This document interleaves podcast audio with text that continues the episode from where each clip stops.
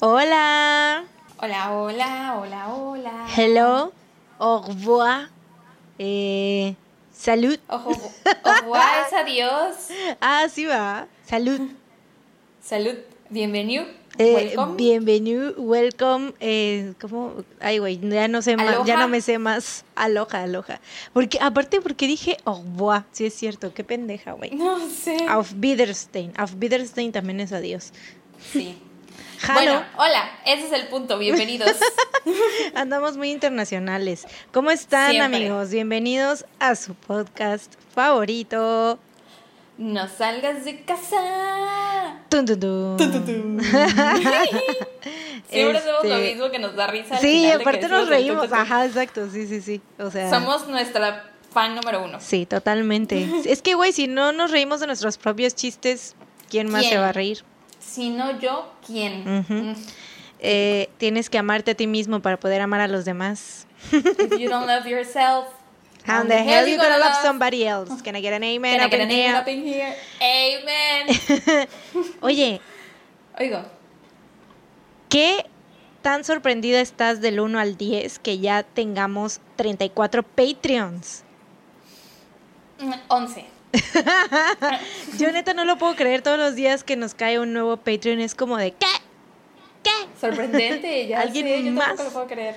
Sí, está muy cabrón. Sí, Oigan, está muy cabrón, ¿saben qué? Somos bien tontas y el, el episodio pasado se nos Ah, olvidó sí, sí lo mandar saludos a nuestros. Patreons preciosos, chulos, divinos. Em, pero pues la vida da Ahora, segundas oportunidades, entonces Sí. aquí vamos. Un saludo a nuestros Patreons preciosos que este mes son Denali Casanova, Casi Padilla, Isabel Escalante, Constanza Mendoza, Daisy Mariel Camacho, Alejandra Ruiz, Sandra, Sandra, perdón, Sandra Prieto, Marina G. Duarte, Carly Aldas, Francisco López Rangel, Marla Quiñones, Anaís Berlín, Keiko Endo del Pino, Nayeli Contreras, Susi San, Gisela González, Renata Sepúlveda, Sepúlveda, güey. Sepúlveda, güey. Bueno, quién sabe, hay que preguntarle. Renata, ¿se dice Sepúlveda o Sepúlveda? Según yo es Sepúlveda. Ok.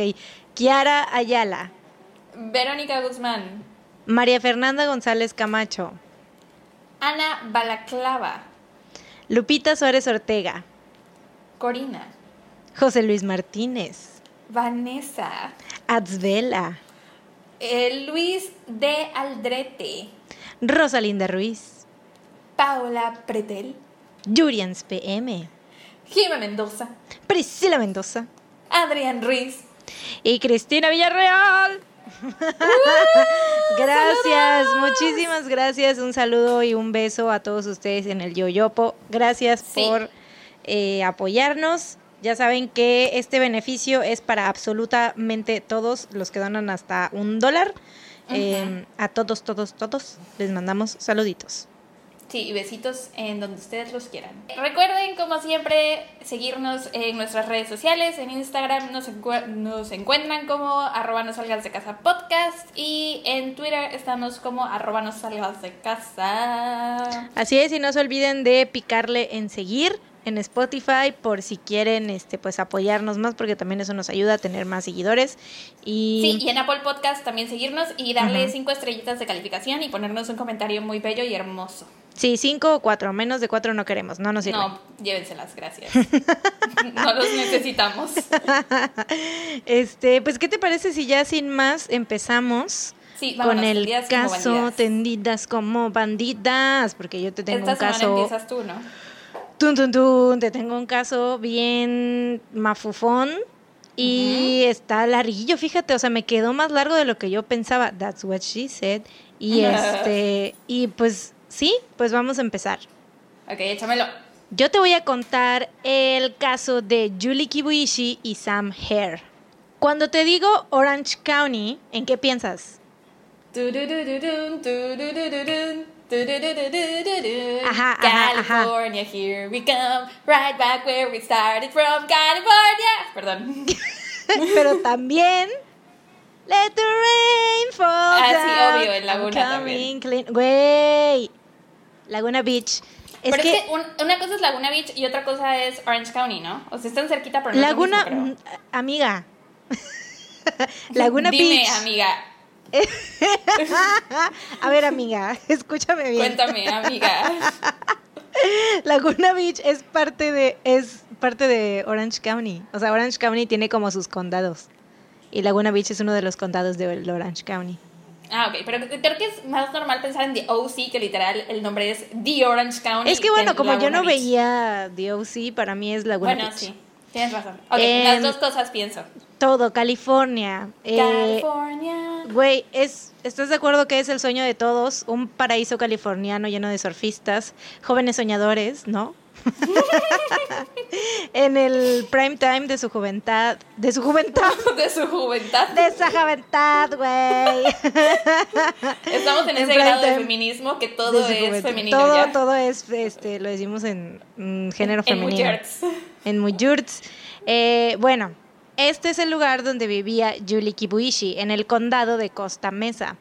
A sus 23 años era una chica de espíritu libre, le encantaba bailar y no era de que, güey, así, me gusta bailar, me voy a perrear al antro. No, güey, o sea, era, iba a competencias. Competía, Órale. bailaba, bailaba muy chido. Profesionalmente. Ujú. Ok, wow. Era muy talentosa. Era una persona muy compasiva que siempre estaba ahí para sus amigos y seres queridos. O sea, todos amaban a Julie. Cuando Julie entra a la universidad, conoce a Sam Hare, que era mayor que ella, pero coincidían en una clase. Julie se refería a él como un osito de peluche gigante, porque aunque era alto y musculoso, era como un tipo John Cena, casi, casi, güey, así imagínatelo. John porque, Cena. John Cena, you can see me. Era así porque era como un vato, o sea, alto, musculoso, güero, ya sabes, ojo verde, azul, no me acuerdo, eh, ah, creo que ojos verdes. Eh, pero pues era muy tierno y muy lindo y así como muy bonachón, ¿no? Ok, Eh, ya, ya, ya. Quiero decir rápidamente que está pasando el nevero por mi casa, entonces si escucha la campanita de fondo no la voy a poder quitar. Entonces, Ok, mm, sí, es pues el ya. nevero, perdón. Sam sirvió tiempo en Afganistán, justo en la frontera con Pakistán, o sea, uno de los lugares más peligrosos del mundo, güey, el último de los lugares donde quisiéramos estar la gran mayoría de las personas, pero pues cada Sobre quien. todo las mujeres. Sí. Eh, sus compañeros de guerra lo describen como alguien valiente y un guerrero que siempre estaba dispuesto a arriesgarse por los demás. Pero los guerreros también sufren daños y Sam sufría de estrés postraumático. Al regresar de su, pues de que de la guerra, empezó a tener pesadillas y se afrontaba el trauma que le había generado estar ahí. Sin embargo, quería regresar al ejército y pues ir como que subiendo de puesto, ¿sabes? Como convertirse en general o qué sé yo. Pero primero tenía que terminar la universidad. Julie se convirtió en la tutora de Sam, lo ayudaba a estudiar y a mejorar sus notas, y en este proceso se convirtieron en muy buenos amigos. Hasta donde se sabe, nunca se involucraron sentimentalmente. Sam vivía en Camden, Martinique, que era como un complejo de departamentos, pero así enorme, güey. Casi casi que una ciudadcita pequeña. En este habitaban en su mayoría gente joven y solteros. La noche del 21 de mayo del 2010, Julie estaba cenando con su hermano en un restaurante. Estaban súper emocionados porque pues el hermano se iba a casar. Hablaban de los preparativos e incluso le regaló a Julie una tiara para que la usara en la boda. A mitad de la cena, Julie empieza a recibir mensajes de texto de Sam en un tono así como súper raro y preocupante. Los mensajes decían lo siguiente. ¿Puedes venir hoy en la madrugada sola? Estoy muy angustiado, necesito hablar. Tengo problemas con mi familia.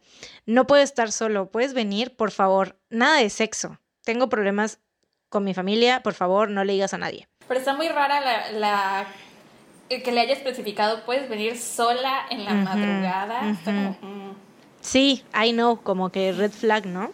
ajá. Eh, a lo que Julie responde, estoy aquí para ti como familia.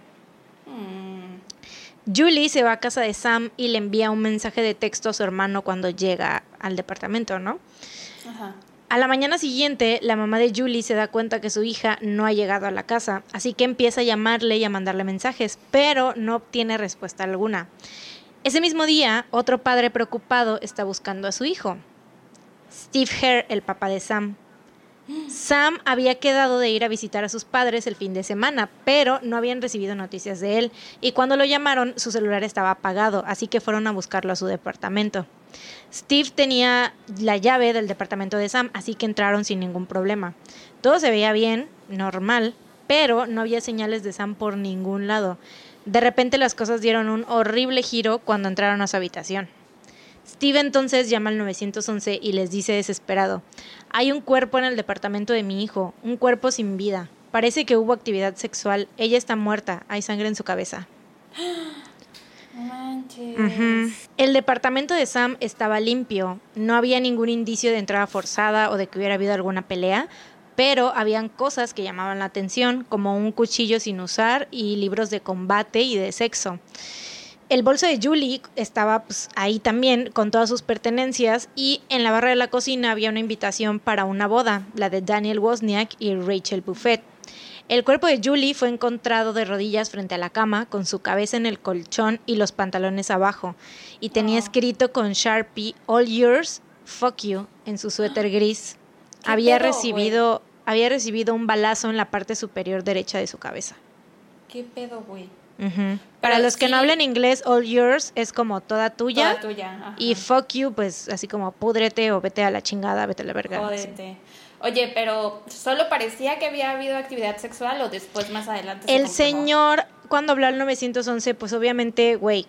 Sí, se encontró, ¿no? ¿no? Tenía los pantalones abajo. Tenía como el cierre abajo y se, tenía como este, pues se los habían abierto y se los habían como que intentado bajar o bajado así como a medias, pero pues estaba así. Todavía los momento como sospecha. Exacto, solo le dijo así como parece que hubo actividades, o sea, yo creo que el señor este fue como no sé, de las primeras cosas que se le vino a la mente, ¿no? Así como que la violaron, la mataron, así, ¿no? Ya, sí, sí.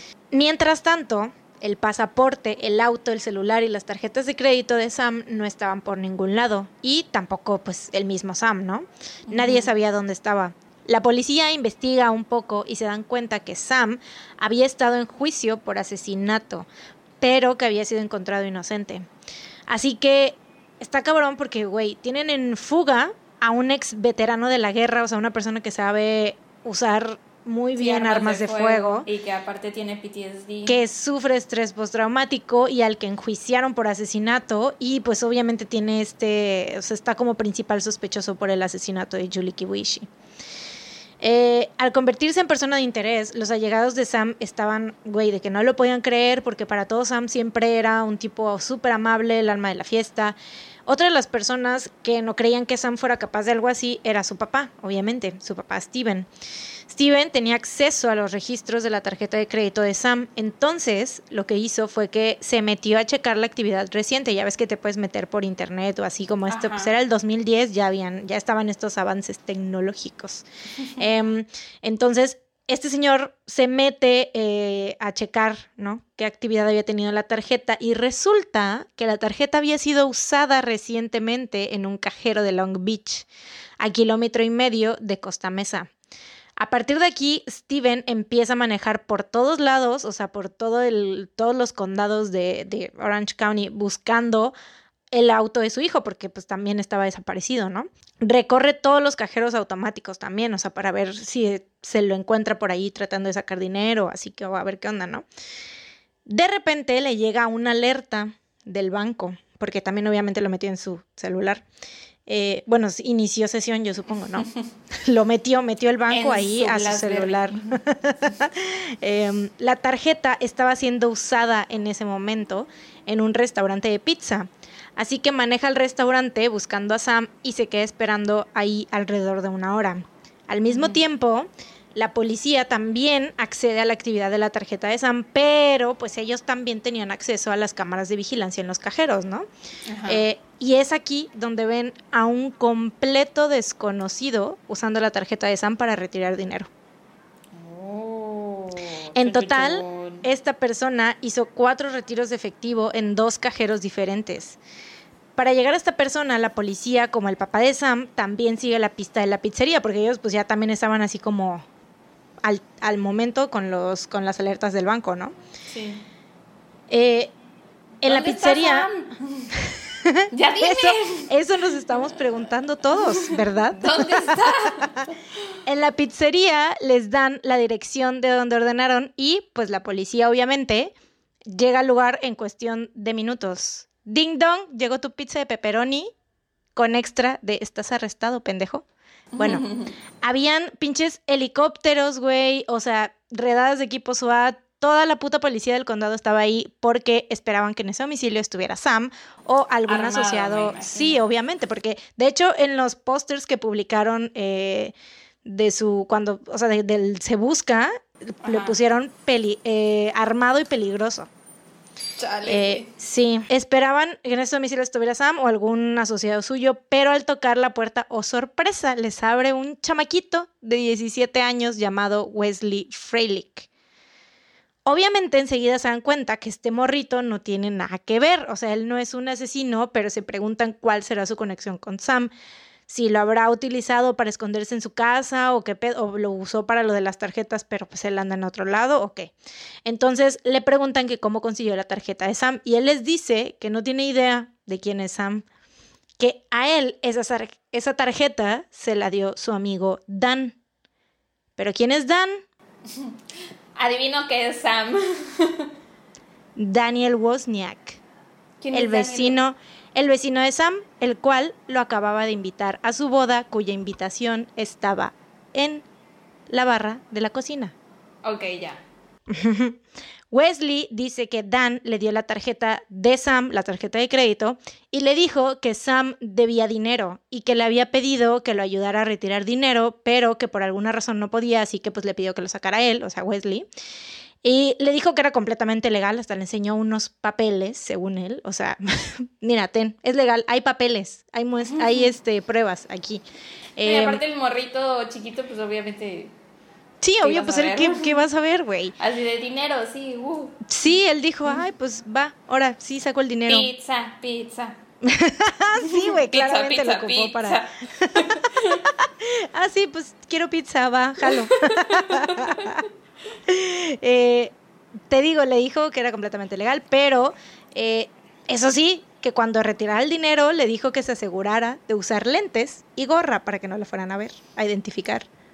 Mm, No manches. Sounds legit. Eh, bueno, Dan lo lleva en su auto a todos los cajeros estos a donde fueron para que retirara el dinero. Wesley pues hace tal cual eso, retira el dinero y se lo entrega, pero se queda con la tarjeta que fue con la que pues pidió la, la pizza. pinche pizza, güey, sí. Para este punto, Daniel, vecino y amigo cercano de Sam, obviamente se convierte en persona de interés, ¿no? Obviously. La policía lo contacta para testificar sobre el caso, pero cuando le llaman, él les dice que no puede ir porque él está en su despedida de soltero y no puede. De huevos. La policía le dice, güey, estás pendejo, ¿qué te pasa? Sí. o sea, palabras más, palabras menos, ¿no? Eh, es como de, güey, hay una persona muerta y tu amigo está desaparecido, o sea, ¿qué chingados te pasa?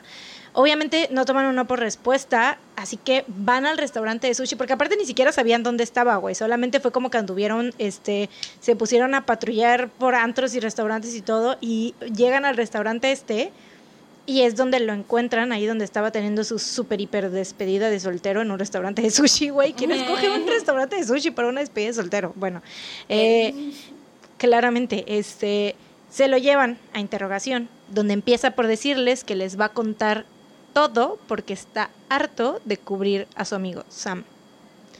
¿Dónde está Sam? Daniel Wozniak era actor de obras de teatro en Orange County.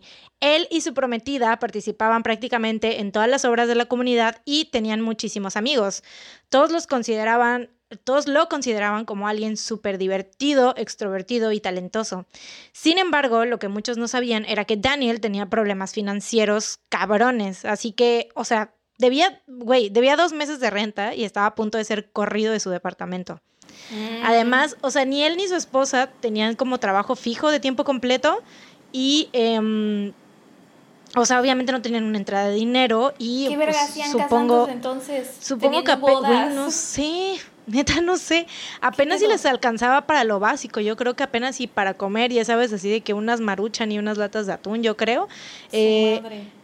Así que Daniel empezó a pedir prestado a sus amistades cercanas, acumulando cada vez más deudas. Lo cual, güey, está de la verga, neta, nunca pidan prestado si no saben que van a pagar pronto.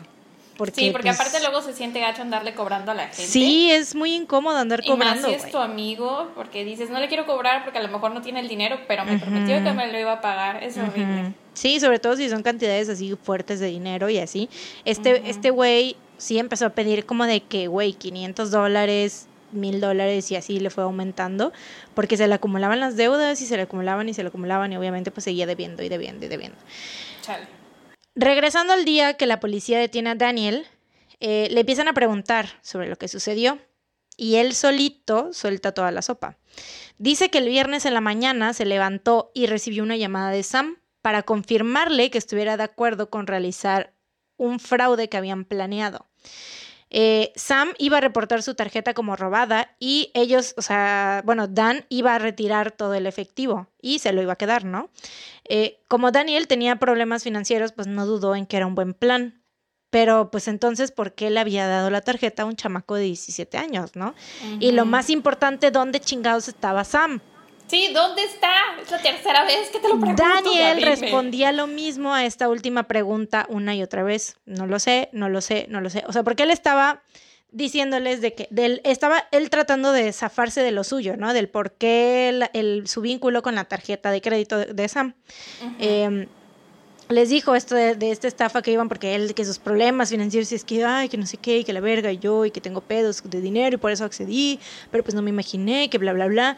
Y todos así de, ok, ajá, sí, sí, sí, güey, nos vale verga. ¿Dónde, está, ¿Dónde Sam, está? güey? Me estoy Eh, jalando las greñas. Ya quiero Repetía la está. misma historia, pero cambiaba o agregaba cosas, güey. De repente dijo que después de la primera retirada de efectivo, Sam tocó su- a su puerta a las ocho y media de la mañana diciendo, necesito tu ayuda, hice algo malo, hay un cuerpo en mi departamento, le disparé a alguien. Fue un arranque de ira, pero la verdad ella se lo merecía. Estamos en problemas, así que tenemos que irnos. Estamos, Daniel, aparte. estamos, estamos, ajá. Daniel dice que Sam lo amenazó con matarlos a él y a su esposa si decía algo.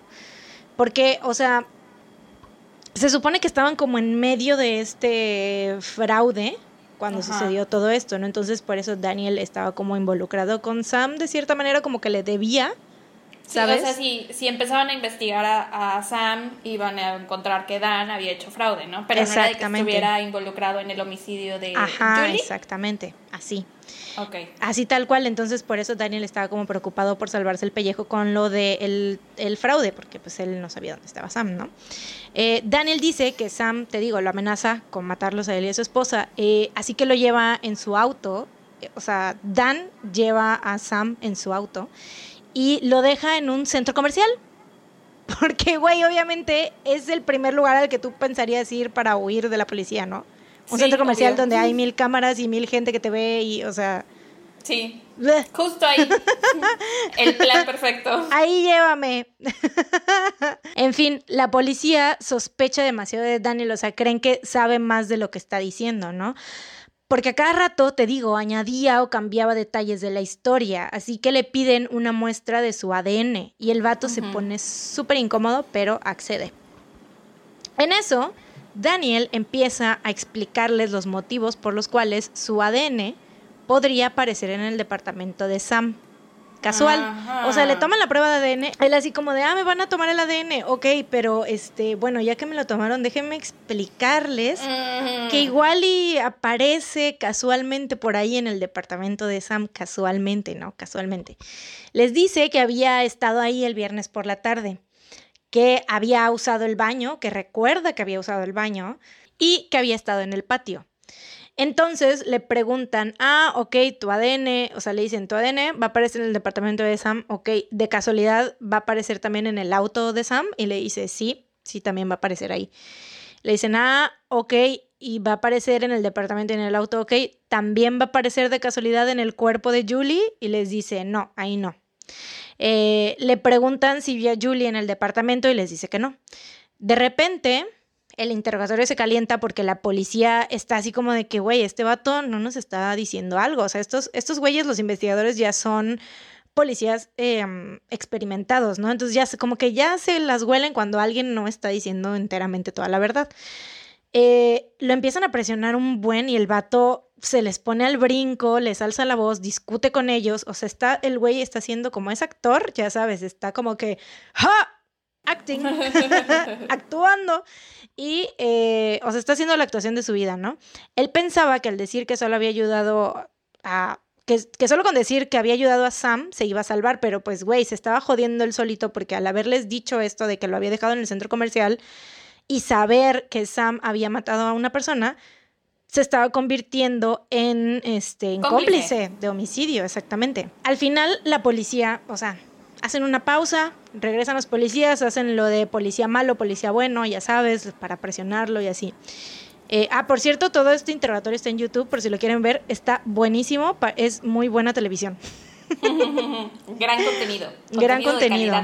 así es, muy entretenido. Y la policía les suelta esta bomba, les dice que encontraron su ADN en el cuerpo de Julie, aunque obviamente esto todavía no era, o sea, vaya, no era cierto porque las pruebas de ADN, sabes que tardan semanas en pues, en procesarse y que den los resultados. No es así como de enchilame estas gordas, ya así, ten y ya, ay, mira, aquí está, sí, apareció ahí, ¿no? O sea, no, no es así. Pero pues Daniel no sabe eso y se empieza a quebrar, pero no admiten nada más que haber cubierto a Sam. O sea, sigue con lo mismo, ¿no? O sea, de que él nada más eh, cubre a Sam. La interrogación termina, por ahora, y Daniel es llevado a su celda para pasar la noche. Más tarde, la prometida de Daniel lo contacta y le dice algo que cambiaría el curso del caso, o sea, daría un giro aquí, es el giro de todos los giros, güey. Le dice que su hermano, Tim Wozniak, le ha contado todo y que ella va a hablar con la policía. Es entonces que Daniel le dice, no, ¿sabes qué? No digas nada, por favor no digas nada, pero yo sí, o sea, lo que, lo peor que te estás imaginando pasó. Hice lo peor que se puede imaginar. Tengo que confesar. Ya dime por favor dónde está Sam. Daniel Wozniak confiesa haber asesinado a Sam Hare y a Julie Kibuishi. El vato le llamó a Sam para que lo ayudara a mover unas cosas en un teatro abandonado y estando solos le dio un disparo en la cabeza mientras Sam le daba la espalda. ¿Y había alguna razón o nada más? Hizo esto porque se enteró que Sam tenía 62 mil dólares ahorrados en su cuenta bancaria. Qué hijo de puta, güey. Qué hijo de puta, todo por dinero. Ah, y era su amigo. su amigo y su vecino, güey. Vete a la verga. Lo peor de todo, o sea, el hijo de puta, aparte, o sea, ah, güey, es que no sé qué es lo peor. Eh, el vato destazó el cuerpo de Sam y lo esparció por varios terrenos baldíos. No chingues, güey. Por eso nadie ah. sabía dónde estaba Sam, porque realmente. o sea, estaba, estaba decapitado, su cabeza estaba en el, en el teatro donde lo había matado, ahí lo decapitó. Y sus partes, pues las había tirado en varios terrenos, entonces estaban. Pero al final, pues sí indicó dónde estaba todo y se recuperó el cuerpo de Sam. Pero. Qué maldito. Para taparse el trasero, el pendejo fue que creó un móvil y fue entonces que contactó a Julie desde el celular de Sam y la Julie. Exacto, güey, eso es lo peor de todo. La trajo al departamento, como ya sabemos, le mandó el mensaje de texto y la asesinó de la misma manera que asesinó a Sam. O sea, Sam ya estaba muerto cuando le llegó ese mensaje a Julie. ¡Ay, qué maldito, güey! Pobrecita. Exacto, güey. Y ella porque obviamente por, por ser buena amiga, güey por ser buena amiga y porque te, llega este mensaje de, tu amigo, güey, que dice, güey, estoy mal, necesito ayuda, necesito apoyo, son, tengo pedos con mi familia, por favor, ven, necesito, no puedo estar solo. Y ella, como la eh, persona tan preciosa que era, fue y dijo, güey, claro que sí, yo estoy aquí para ti y te voy a apoyarte, Sobre todo sabiendo que él tenía problemas con el estrés postraumático de la guerra, Exacto, güey, claro, por supuesto, porque sí eran, eran amigos cercanos. ¡Qué maldito! ¡Ah! La madre de todas las evidencias era una mochila con el arma que utilizó para matar a Julie y a Sam, las pertenencias de Sam, o sea, ya sabes, su celular, cartera, todas sus cosas, eh, y el Sharpie con el que escribió en el suéter de Julie, entre otros objetos incriminantes. Esta mochila, el pendejo, güey, ah, la verga, todavía, o sea, ya había hecho todo ese desvergue, todavía involucra a su hermano o sea, Tim Wozniak, y le dice que le pide que se, que se deshaga de la mochila. Le dice, güey, tengo esta mochila con estas cosas. No le dice qué hizo, no le dice qué pedo, pero le dice, güey, quiero que te deshagas de esta mochila. Pero pues, güey, o sea, obviamente yo creo que sí vio que había dentro de la mochila, güey. Se imaginó lo que había hecho, ¿no? Eh, porque pues eventualmente le contó a la esposa de, de- de Daniel. Eh, afortunadamente, Tim Wozniak era una persona no muy inteligente y deshacerse de la mochila significó para él aventarla a su patio trasero. Así que obviamente esa mochila la llevaron a la policía y ahí fue que ya tenían, pues, güey, el arma con el que se habían cometido el deli- los delitos, güey, y todas las evidencias, güey. Güey, el crimen perfecto. La persona más brillante del mundo. El, la persona más confiable para deshacerte de evidencia, ¿quién? Tu hermano Tim, el que se deshace de las cosas aventándolas al patio. No puede ser, güey. O sea, si no lo veo, no existe, güey. Si no lo veo, no existe. No puede ser. Sí, ya, ya te deshiciste de, ya- oye, ya te deshiciste de la mochila. Sí, ya, ya, ya, la tiré, ya, ahí está. ¿Dónde la dejaste? Ah, pues en el patio. Ha de ser de esas personas que cuando limpian su casa, güey, echan todo abajo de los sillones, abajo de la cama. Nada más esconden la mugre, ¿no? Ah, sí, sí, sí. No mames. Qué vato, O güey. que no se baña, nada más se perfuma, ¿no? Así. Se pasan toallitas húmedas. Qué asco.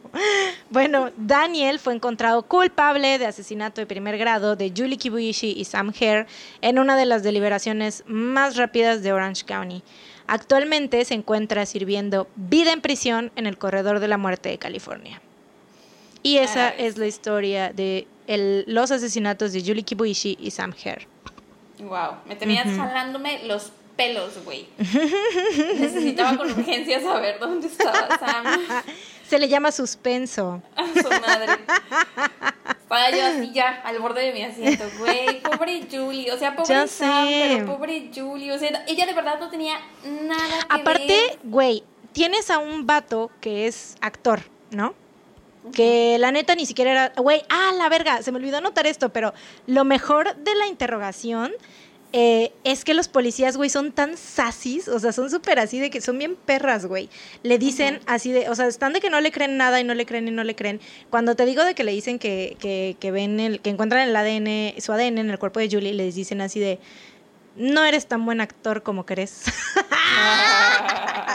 Burn. Burn. Pero sí, güey. O sea, te digo, por un lado tienes este actor y obviamente lo mató de la manera más cobarde, o sea, un disparo en la, en la cabeza cuando estaba de espaldas, porque sabía que, güey, de ninguna otra manera le iba a poder ganar a Sam. O sea, Sam estaba súper alto, musculoso, o sea, ex veterano, güey.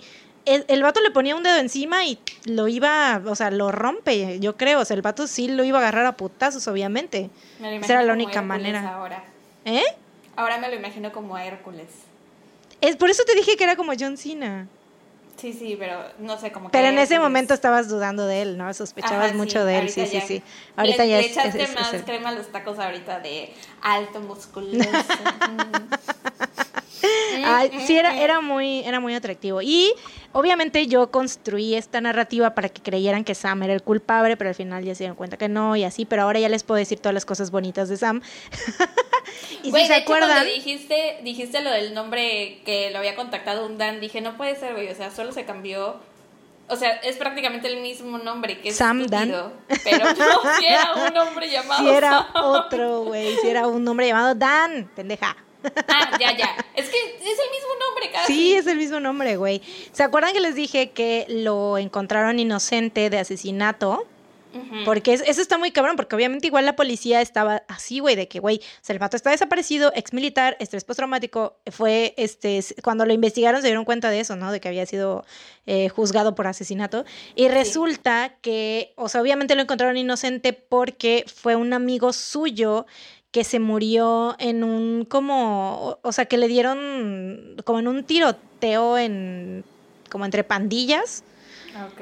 pero o sea, se creía que Sam lo había dirigido al lugar a donde él a donde lo habían matado. Como si yo supongo una trampa o algo así. Exacto, ajá, pero yo supongo, quiero suponer en mi mente la historia que yo creé fue que igual y lo llevó a comprar marihuana o a comprar drogas o algo así y nada más lo dejó ahí pues se fue y lo terminaron matando, yo supongo. Pero lo encontraron inocente. La cosa sea, es que sí, obviamente lo encontraron inocente, duda. no habían suficientes pruebas como para decir, güey, este vato lo llevó a su muerte y aparte, o sea, eh, cualquier cosa que hubiera sido que lo hubieran encontrado culpable hubiese sido no de que él lo matara directamente, sino que lo llevó al lugar donde al final lo mataron, como que si lo hubiera tenido una trampa, pero te digo, no se encontraron pruebas ni nada. Y así, pero sí está cabrón, ¿no? Cuando lo ves de primera, así de primera mano dices, ¿qué pedo? Obviamente este vato todo apunta a él, ¿no? Sí. Pero, pues no, pinche Daniel Wozniak, asqueroso de mierda, estúpido. Maldito, güey y todo, o sea, todo por dinero, todo por no. Porque aparte seguro no, ni quería trabajar el vato, güey. Quería, se la quería pasar actuando. o sea, porque no pues tenía. era, su sueño. Es que no tenía, no, pero no tenía un trabajo de tiempo completo, güey. Pues es que. Porque para. y aparte, mira, para estar en esa situación, o sea, porque él estaba. Estaban él y su prometida en primera, ¿no? Eh, o sea, son dos salarios ahí. No tenían hijos, no tenían como ninguna otra responsabilidad más que ellos mismos, en primera. O sea, ves su inconsciencia desde que, güey, están casi en bancarrota y están planeando una boda. O sea, desde ahí ves la inconsciencia, ¿no? Y dices, güey, ¿qué pedo? O sea, obviamente los güeyes se la pasaban así en fiestas y todo eso, güey. Obviamente tú crees que no andaban así gastando. El vato, te digo, su despedida de soltero en pinches restaurantes de sushi, qué sé yo. O sea, como que les gustaba eso y pero no una vida que no podían que no podían eh, costear sí claro eso eso era y pues y el vato aparte tenía el nervio de andarle pidiendo prestado a todo el mundo un chingo de dinero a cada rato porque a todo el mundo le caía bien, ¿sabes? Era como un güey así muy alegre y muy de que, ah, bromista y así. Entonces todo el mundo era como, sí, todo el mundo era como de que, ay, Dan es chido, ¿no? Todo, el mundo le, o sea, tiene muchos amigos, todo el mundo le cae bien y es muy sociable y etcétera. Pero de repente, pues ya cuando son sus amigos más cercanos, te digo, ya les pedía dinero y ahí era cuando veían sus verdaderos colores, de que no, le no les pagaba y así. Pero bueno. Cuentas claras, amistades largas. Así es, amigos.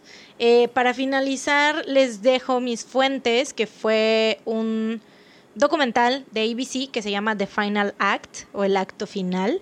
Ah, porque también otra cosa que se me olvidó anotar, no sé, estaba bien pendeja, ayer andaba redactando bien rápido, así fue, andaba como, como este, mm, como todopoderoso cuando responde los emails, así, este, el vato cuando mató, o sea, mató a Sam y se fue a hacer una pinche obra de teatro, güey. Un musical. Cero remordimiento, güey. Cero, cero remordimiento, güey. O sea, hizo, hizo eso de Sam, lo dejó ahí en el teatro abandonado, se va hacer su obra, todavía va a una fiesta, a una after party, güey, se va a una fiesta con su esposa, bueno, con su prometida, y está ahí con sus amigos, cotorreando. Hay fotos de él esa noche, cotorreando, güey, con sus amigos, súper feliz y todo. Y Sam muerto en un teatro, güey. Por eso seguramente lo condenaron así de rápido. O sea, por eso el jurado dijo, ah, así es, así es, por todas esas evidencias que había de que después no tuvo ningún... Ahí, al, esa noche, güey, después, o sea, al día siguiente o esa noche que, que hizo también lo de Julie, igual repitió lo mismo, güey. O sea, esa noche también, otra vez, otra, otro, este, otra función de la misma obra, güey. Y lo mismo ahí, cotorreando, feliz con sus amiguitos, güey de la verga. Bueno, otra de mis fuentes fue True Crime Daily en YouTube, el canal de YouTube que les hemos recomendado. Y hay un blog súper raro, güey, que es de una amiga de Daniel que se llama Daniel Wozniak is my friend, así tal cual con signo de interrogación. El cual, o sea, ya lo empezó desde que, desde que sucedió todo, ¿no? Desde que salió la noticia de que Sam estaba desaparecido, desde, o sea, desde que arrestaron a Daniel. Y ella pues diciendo, al principio lo defendía y así, pero ya después cuando se salieron todas las evidencias y que sí el vato aceptó y todo, confesó, eh, pues ella como que le va cambiando la, pues va cambiando como la, la dirección del blog, no sé, y, pero pues lo cuenta desde esa perspectiva, ¿no? De que ella era llegada a él. Y aparte, güey, lo más raro es que hasta la fecha lo visita en prisión y se toma fotos con él y la sube así. Y el vato súper sonriente, así. Que de hecho es de las pocas personas que yo he visto que la prisión les hace bien. O sea, se ve bien. No se ve así ni enflacado ni engordado. Se ve, se ve incluso hasta mejor, güey. Pues es que ya no tiene la preocupación de las deudas. Tienes toda la razón. Es la realidad. En prisión tiene asegurada su comida. Tienes toda la razón, güey. Es verdad. Ya no trae esa carga. Pero ya no puede actuar Pues sí. No, porque hay. No hay puede hacer lo que le. Ah, mm, mm, mm. bueno, sí, No, porque. pero de que la está pasando mal, la está pasando mal. La prisión no es irse de Debe ser, pero realmente pero- no. O sea, en las fotos que te digo que he visto, mm, se ve bien el vato, hijo de su pinche chingada madre. Pero bueno, toda la vida se la va a pasar ahí, pudriéndose en la cárcel. Y pues eso es todo. Esa es la historia de los asesinatos de Julie Kibuishi y Sam Hare por el hijo de su puta madre de Daniel Wozniak. Ok, bueno, yo te voy a contar la historia de la desaparición y muerte de Mitrice Richardson. ¿Ok? Mitrice Lavon Richardson nació el 30 de abril de 1985 en Los Ángeles. Sus padres eran Latice Sutton y Michael Richardson, que se separaron cuando ella era aún pequeña. Así que fue criada por su madre Latrice y por su padrastro La Larry. Tris Royal. No es Latrice, es Latice. Ah. mm. Sin la R, pero sí. Este, fue criada en Covina, California. Era una joven muy alegre, amable, muy inteligente. Su familia y amigos la describen como una persona muy sabia. Le encantaba bailar. Fue porrista durante algunos años. Similitudes, ¿las ves? El cerebro. California, ya hasta ahorita hay dos, California, bailarinas, mujeres preciosas Exacto. y empoderadas, talentosas. Así es. Eh, participó en concursos de belleza, aparte era súper guapa. Y, o sea, era como the whole package. El paquete completo era bella, guapísima, cuerpazo, aparte súper inteligente, 10 de 10. bondadosa. Sí, wow. Eh, creció en West Covina, California, que esa es una referencia medio oscura a la serie que voy a recomendar al final del episodio. Güey, fue súper casual. Empecé a investigar este caso y de pronto vi West Covina y dije, wow, tengo que contarlo solo por West Covina. En fin, ahí asistió al bachillerato y cuando se graduó eh, comenzó a estudiar psicología en la Universidad del Estado de California. Estando en la universidad comenzó a trabajar como bailarina gogo, que para quienes no sepan, los bailarines gogo, porque hay mujeres y hombres bailarines gogo, eh, son los que se suben a la barra o a las mesas como para animar a la gente a bailar. No son strippers, solo son personas muy bellas, muy agraciadas físicamente, que, Y que saben bailan bailar chido. Ajá, y que como que están ahí diciéndote sí, sí, animando, como- animando a la gente y, y este diciéndote, mira qué omnipotente y bello soy. Es como en Coyote Ugly, más o menos, Ajá, las chavas sí, de sí, Coyote Ugly, así. Pero no son strippers. Eh, sus años en la universidad le sirvieron mucho para conocerse mejor a sí misma. Como a todos creo, la universidad es una experiencia que te hace ver el mundo con otros ojos, te expone a nuevas experiencias y bla, bla. Y bueno, ella, estando en la uni, conoció a una chica llamada Tessa Moon, se gustan, empiezan a salir y en 2007 se vuelven novias y comienzan una relación estable y seria. Eh, Mitriz decide hablar con sus papás para decirles que era lesbiana porque ellos aún no sabían nada. Eh, y por lo que cuentan sus- su familia, ahora ella estaba medio nerviosa de que a lo mejor la fueran a rechazar o la fueran a juzgar o lo que fuera. Pero todos en su familia la apoyaron muchísimo. O sea, eran una familia muy unida. Ay, qué bueno. y- sí, y como que todo esto la, los unió mucho más, ¿no? Ujú. Que güey, la neta yo siento, el otro día estaba pensando que nadie debería como de asegurar su sexualidad así decir, güey, yo soy hetero, soy 100% hetero, yo nunca sería, güey, de repente te puedes enamorar de alguien de tu mismo sexo y está bien, o sea, Pues ¿Qué es que tal que- la sexualidad es más bien un espectro, ¿no? Sí, ¿qué tal que uno no sabe? Sí, o sea, uno no sabe. Yo pensaba que era 100% heterosexual hasta que conocí a Scarlett Johansson, güey. O sea, la primera vez que vi a Scarlett Johansson fue como de, wow, ¿seré gay? ¿Seré lesbiana? Pero resulta que, o sea, sí, simplemente admiro muchísimo su belleza y es como de, güey, qué perfecto. No, no puedo entender lo perfecta que es. O sea, para mí es Bueno, como pero que... es que es, es diferente poder reconocer la belleza de alguien Ajá, a claro, que te claro. guste sexual Qué bueno, güey. Igual, o sea, por eso digo que yo no aseguro ser 100% heterosexual, porque si algún día me topara Scarlett Johansson y me dijera, güey, ¿qué pedo, jalas? Tal vez jale, tal vez jale. Güey, pero me sorprende Entonces- que, que sea Scarlett Johansson y que no te haya pasado con Megan Fox en Transformers, güey. no, mm, mm, es Scarlett, güey. Me acuerdo cuando salió Transformers, yo cuando vi a Megan Fox dije, güey, Amaya Soy lesbiana? lesbiana. Es que sí, yo creo que y con todas las y las mujeres es más fácil que lo admitamos, güey, ¿sabes? Los hombres ahorita ya con Henry Cavill ya están saliendo un poquito de ese closet, güey. Pero pero las Pero mujeres digo, una cosa es reconocer la Ah, claro, belleza. claro, claro. Pero pues, güey, o sea, te digo, si tuvieras a esa persona enfrente y te empezara ahí a. a- No, a- fíjate a- que ya no. A lo mejor esa Megan Fox de Transformers sí. Por eso, güey, ¿qué Pero tal que la llegara Fox una morra, no. una morra que fuera eh, eh, la copia exacta de Megan Fox de Transformers, güey? Y te empezara no a tirar el perro. Exacto, güey. Pues eso te, es lo que te digo, güey. O sea, uno nunca sabe. No hay que descartarlo. Sí, es que Pero pues eso no quiere decir que seas ¿no? lesbiana. Puede ser que nada más sea esa experiencia con esa persona. Ajá, y en todo caso sería ser bisexual porque te siguen Ajá, los claro, exacto. En fin, el punto aquí. Bueno, es que después de esta clase de sexualidad. que era lesbiana y todos lo aceptaron. fin.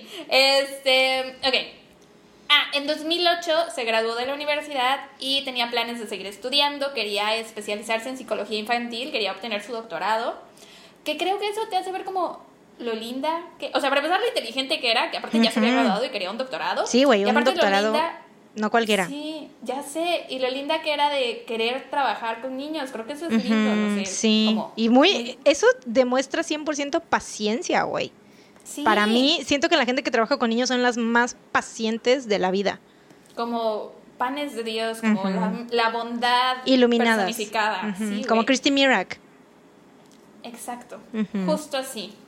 Eh, después de su graduación se muda a Watts, California, que es un área, un área que está a las afueras de Los Ángeles. Y esto fue porque, o sea, si no creías aún que era bondadosa, esto te lo va a vender. Eh, se va a vivir con su abuelita Mildred. Era una señora ya muy mayor, tenía 91 años y vivía sola. Eh, y pues es peligroso que la gente mayor viva sola por cualquier accidente que se pueda presentar, lo que sea. Entonces ella decide mudarse a su casa para cuidarla y estar al pendiente de ella por cualquier cosa. Y lo hizo por voluntad propia, nadie se lo pidió, Oh. su abuelita no le dijo, ven, cuídame. No, o sea, a ella le nació hacer eso, de verdad. Porque era una muy buena de muy corazón, güey, claro, sí. era súper linda. Y aparte guapísima, inteligente, una supermodelo, de verdad es muy guapa. Para mediados del verano del 2009, Mitrice y Tesla, que era su novia, terminan su relación porque a Mitrice le empieza a gustar otra chica llamada Vanessa, que vivía en Long Beach.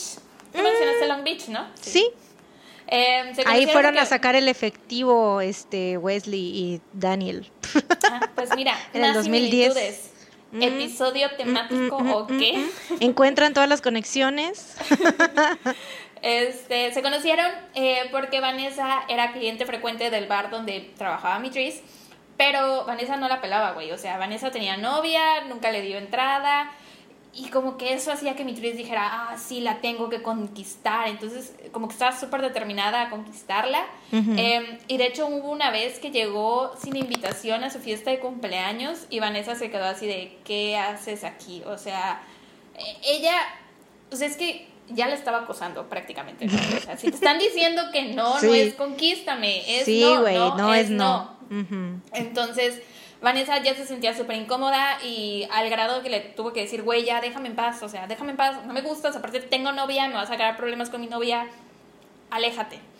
Eh, y este no era un comportamiento usual en Mitriz. Eh, en ese entonces nadie lo sabía aún, pero estaba pasando por un muy mal rato en su salud mental. Eh, y entonces por eso como que empieza a tener esos comportamientos erráticos.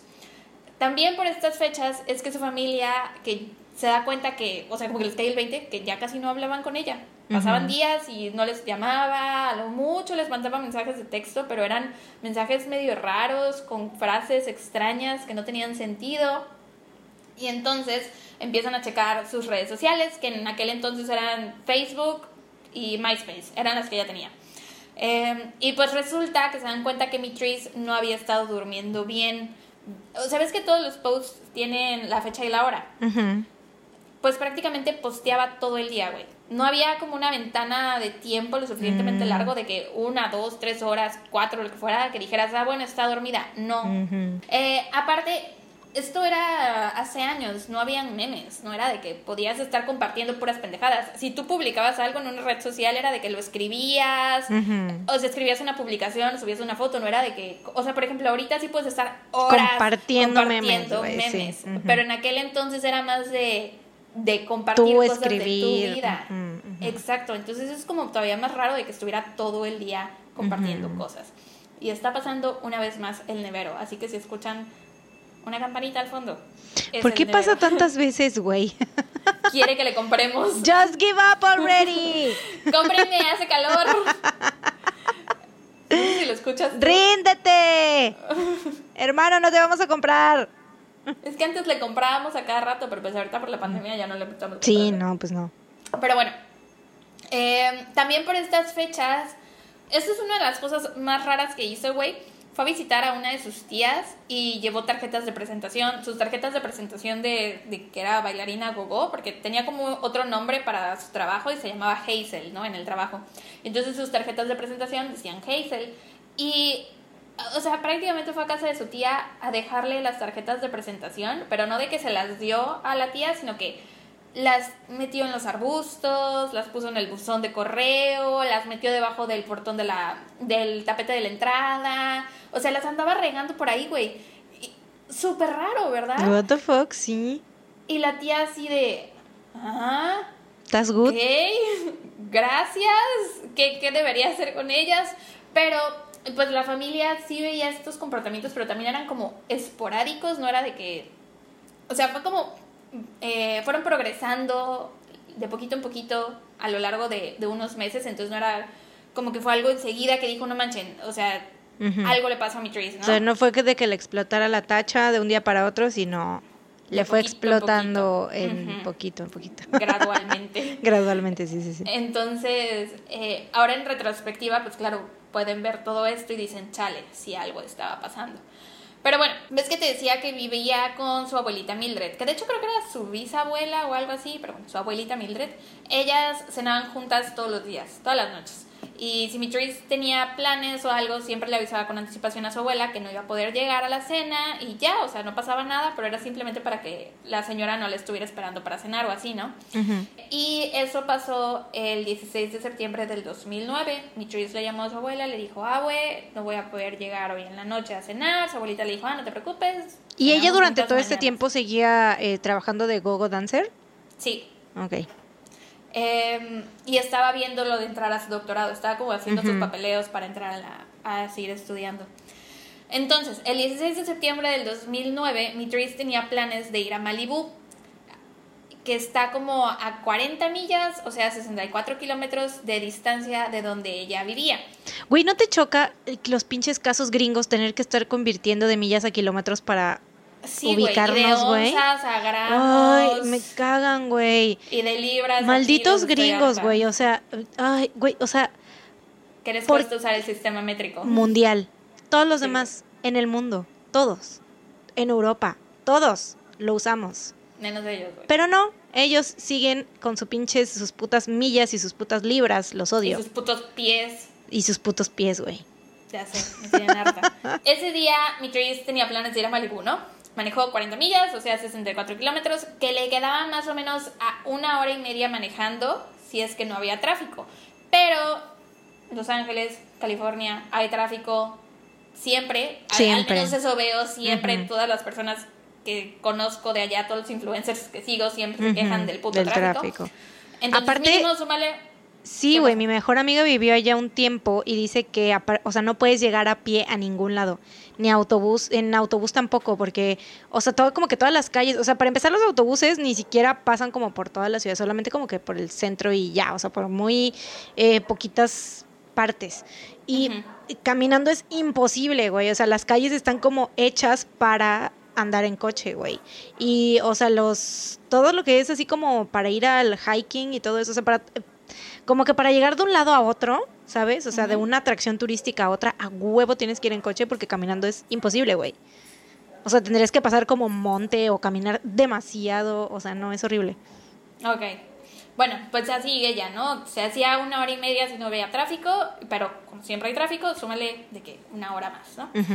Y, o sea, si vas a manejar tanto, pues seguramente tienes una buena razón, ¿no? O sea, seguramente tienes algo importante o alguien a quien ver o lo que sea. Mitrice no tenía nada que hacer en Malibú, no conocía a nadie, no había ni una sola razón para que ella manejara hasta allá. Simplemente se le hinchó la gana ir a Malibú. manejar un chingo de tiempo en el tráfico de Los Ángeles. Llega como a las 7 pm a un restaurante muy pipiris nice llamado Joffrey's y al llegar ella intenta estacionar su coche pero se le acerca el ballet y le dice que solo tenían servicio de ballet, o sea, que ya no se podía estacionar porque digo, es muy Pipiris nice, y que él iba a estacionar el coche que iba delante de ella y después regresaba por su coche, que lo esperara tantito, que ahorita regresaba. Así que el ballet va, estaciona el coche ese que iba adelante y cuando regresa se encuentra a Mitris sentada dentro de su coche, o sea, no el coche de Mitris, sino el coche del ballet. Estaba ahí sentada, güey checando su colección de CDs, porque 2009. Eh, y el vato así de, ah, ¿qué haces aquí en mi coche? Y ella le empieza a decir cosas raras, güey, le contesta, es subliminal. Y el ballet así de, ah, y ella le sigue diciendo que estaba ahí para vengar la muerte de Michael Jackson. Ah, what the fuck? Sí, y el ballet así de, ok.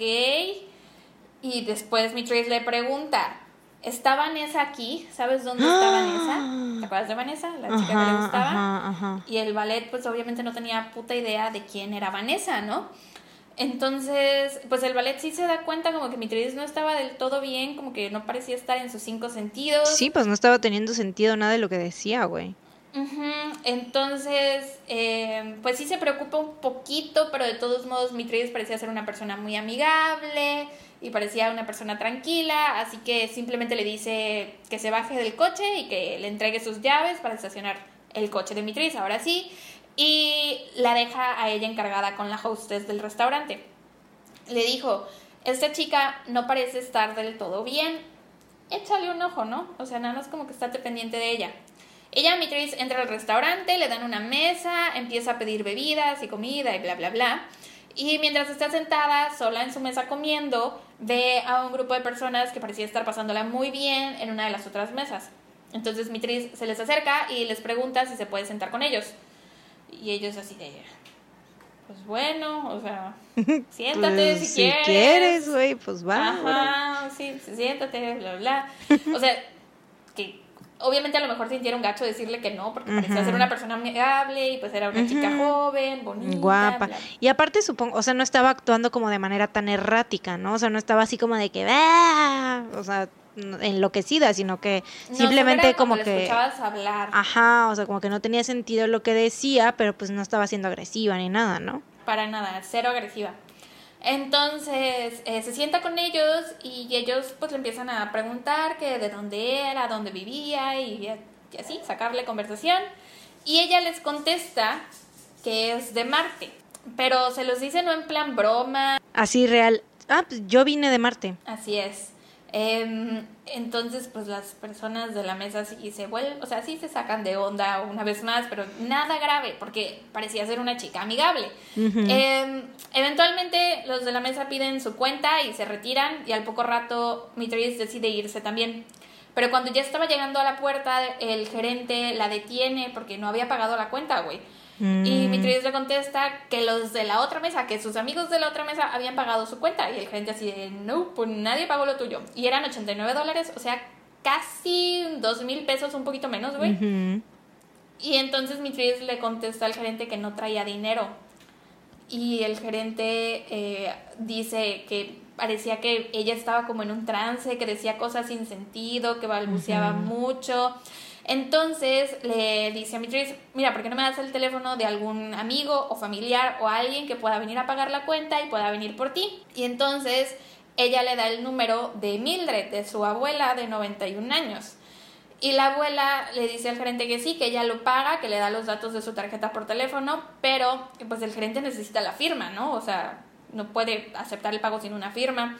Y entonces le dice a la señora de 91 años, que no, o sea, que tenía que viajar hasta el restaurante, que eran casi 64 kilómetros, güey, y eran casi las 10 de la noche, ya mero, la abuelita. No vio, no, güey, pues sí, no. Entonces, cuelgan esa llamada y Mildred le llama a Latiz, que es la mamá de Mitris. Es que se llaman muy parecidos. Latiz, eh, Sí, de hecho es un, me acabo de dar cuenta que es Mildred y Latiz junto. Eh, para decirle lo que estaba pasando. Para este punto, los empleados del restaurante ya estaban ofreciéndose a pagar la cuenta de, de por cómo veían que estaba. Pero el gerente estaba preocupado por su bienestar porque decía, güey, es que no podemos dejar que esta chava se vaya sola, mírala cómo está actuando, le va a pasar algo, aparte ya es tarde, bla, bla, bla. Entonces eh, le pide a la hostess que llame a la policía, que llame al 911 para que alguien, bien, para que alguien fuera a recogerla. La llamada está en YouTube, por si la quieren escuchar. Eh, básicamente la hostess dice que tienen un cliente que no quiere pagar su cuenta, que se comporta de manera extraña y que creen que a lo mejor está drogada o algo y que si por favor alguien podía ir a buscarla. La policía llega y empieza a hablar con Mitris. Le preguntan que dónde vive, que quiénes son sus papás y bla, bla, bla. Y ella les contesta que sus papás están muertos, que es mentira, sus papás estaban vivitos y coleando que su madre era la madre tierra y que vivía con su abuela Mildred, que eso sí es verdad. Eh, entonces los oficiales empiezan a revisar su auto, ¿no? Porque ella les dice, bueno, a lo mejor traigo dinero en el coche, no sé, vamos a ver si puedo pagar la cuenta. Van al coche y ellos empiezan a revisar el auto y ahí encuentran botellas de alcohol, botellas de cerveza y un poco de marihuana. Menos de 30 gramos de marihuana, güey. Entonces le hacen la prueba de sobriedad. Y para sorpresa de todos, Matriz estaba sobria, güey. Súper sobria. Em, sí, obviamente todos pensaban que, ay, pues está borracha o está marihuana, por esa banda. Esa es la explicación, ¿no? Pero, sorpresa. Sobria. Eh, la arrestan de todos modos por intento de fraude o algo así y la llevan a la estación que estaba como a 24 kilómetros del restaurante y embargan su coche y lo llevan a un terreno cerca del restaurante. La Tiz, que es la mamá de Matriz, Mitriz, perdón, llama al restaurante para ver qué es lo que había pasado, ¿no? Les pregunta qué pasó con mi hija, bla, bla, bla. Le explican y le dicen que la policía ya se la había llevado a la estación. Y entonces la señora llama a la estación porque pues ella no sabía qué hacer, vivía como a 60 kilómetros de distancia, ya era casi la medianoche y tenía aparte una niña chiquita, entonces decía, ¿qué hago? O sea, voy por ella ahorita en medio de la madrugada, bla, bla, bla. Entonces llama a la estación para saber qué iban a hacer con su hija. Esta llamada también está en YouTube. Quería saber si la liberarían esa misma noche o si se esperarían a liberarla la mañana siguiente.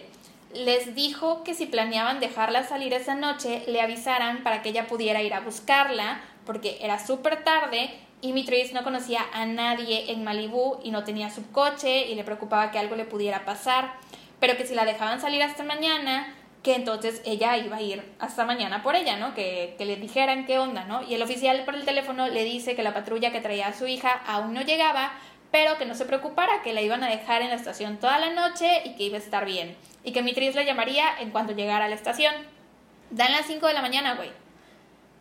Y la TIS aún no recibía llamada ni de su hija, ni del departamento de policía, ni de nadie. Y ya habían pasado 5 horas desde que ella había llamado.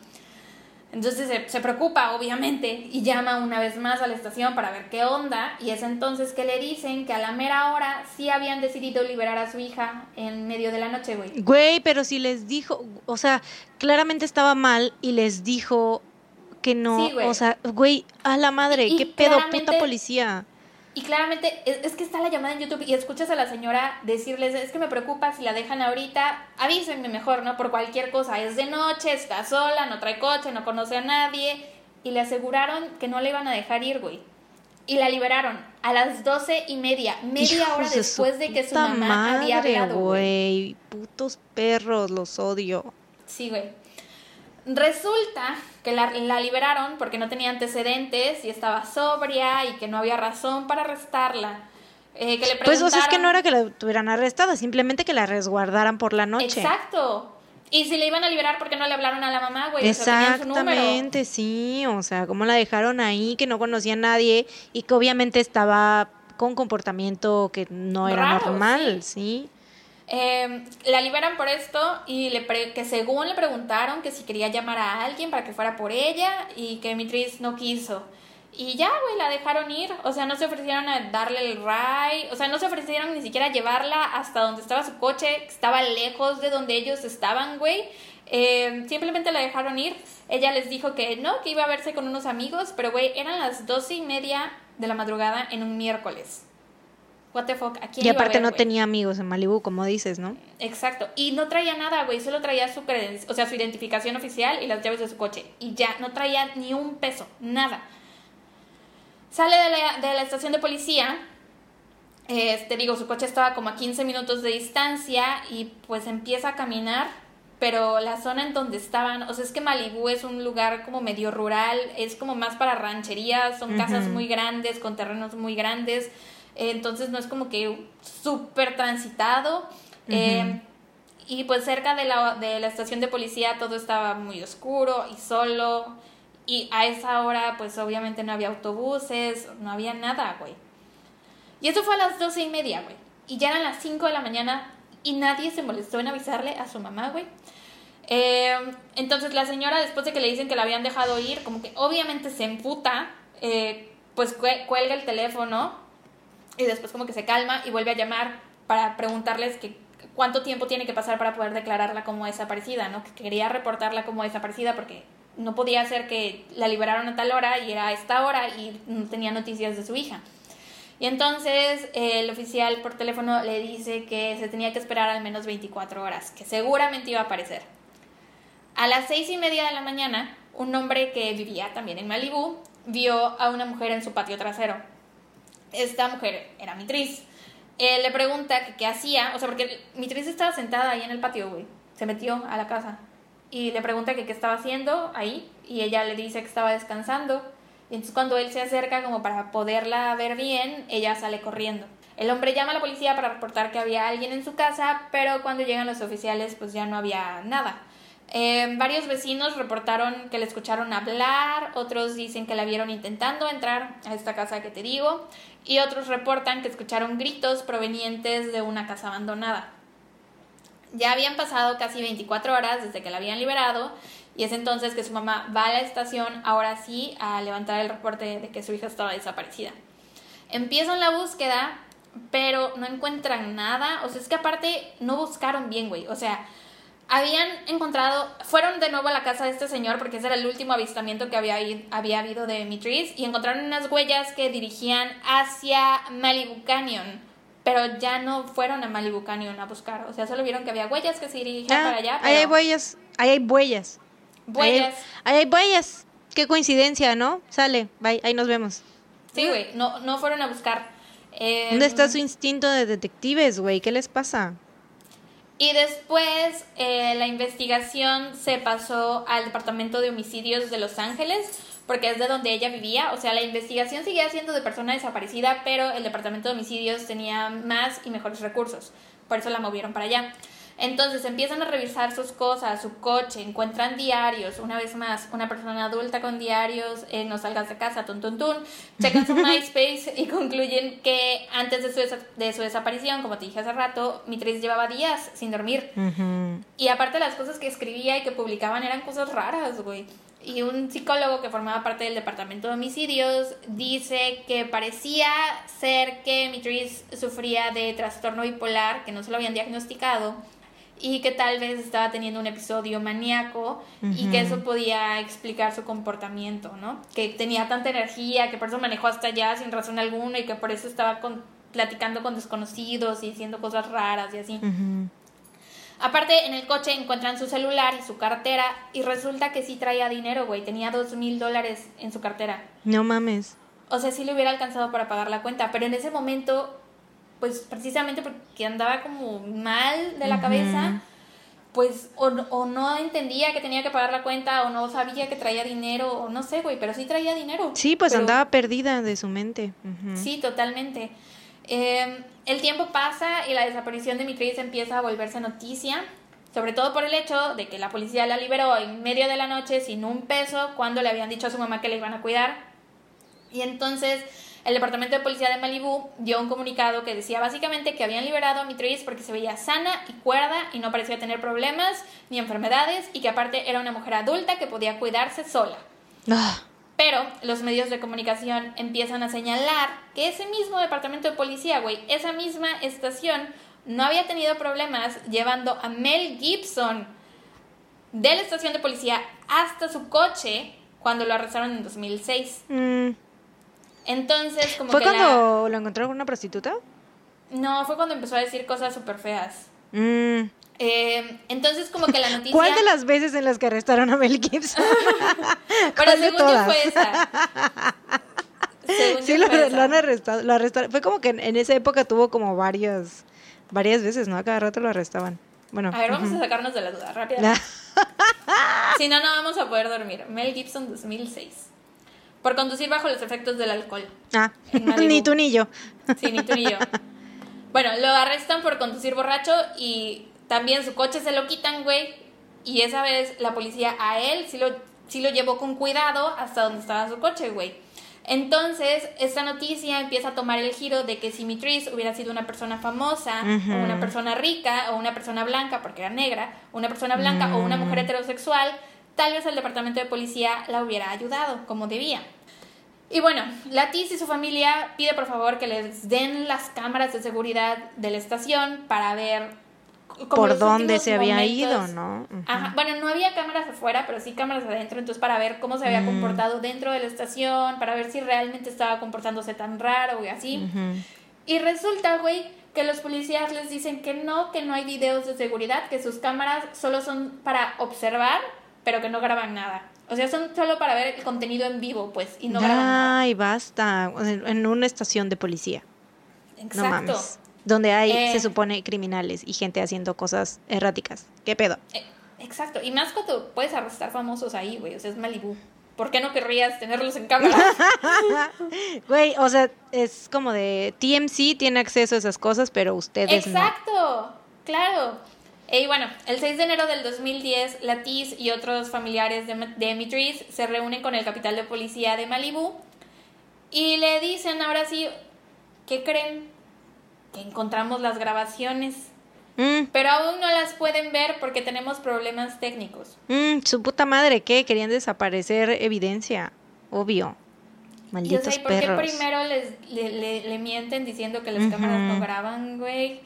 Pasan más de tres meses, o sea, les dicen, sí tenemos las o sea, sí encontramos los videos y pasan más de tres meses hasta que le dan chance a la familia de Mitriz de ver los videos, güey. O sea, tres meses. En fin, el 10 de enero del 2010, cuatro meses después de la desaparición de Mitriz, ah, sí, porque hasta este momento está desaparecida. O sea, güey, ¿cómo es que la policía no está cooperando?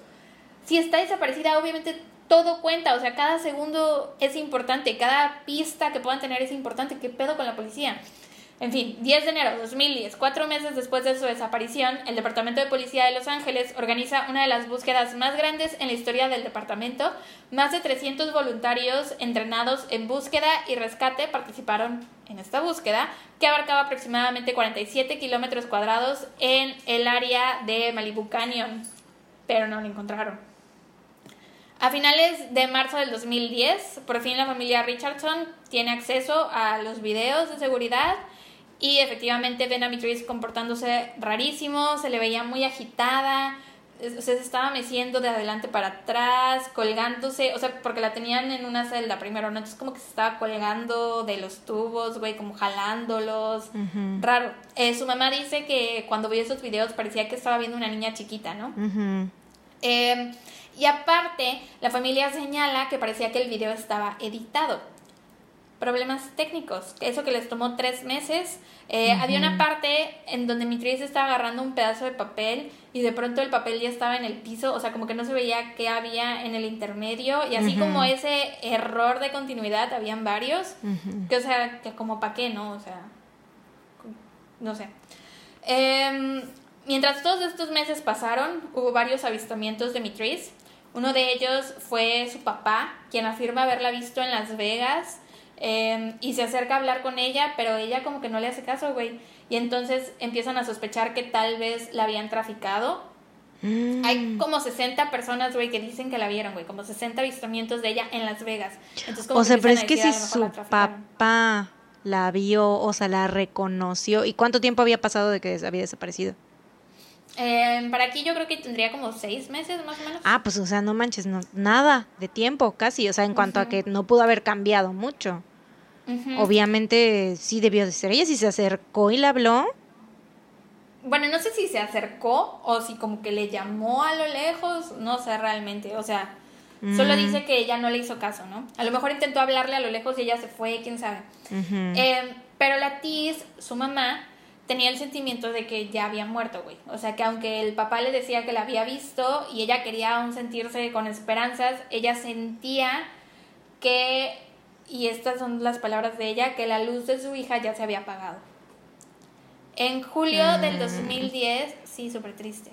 En julio del 2010, la TIS demanda al Departamento de Policía por negligencia, que obviamente, güey, se lo merecen. Sobre todo por haberla dejado ir cuando dijeron que no le iban En medio de la puta noche, güey. O sea, cuando la mamá les dijo específicamente las palabras, no la dejen Sí. ir. Y si la van a Yo ir, voy por ella mañana. ¿Qué chingados Exacto. les cuesta? Si ya la tenían ahí, o sea, ya, ¿qué les costaba que pasara la noche ahí? O sea, obviamente iba a ser más culero para ella que para ellos. ¿Qué les costaba? Sí.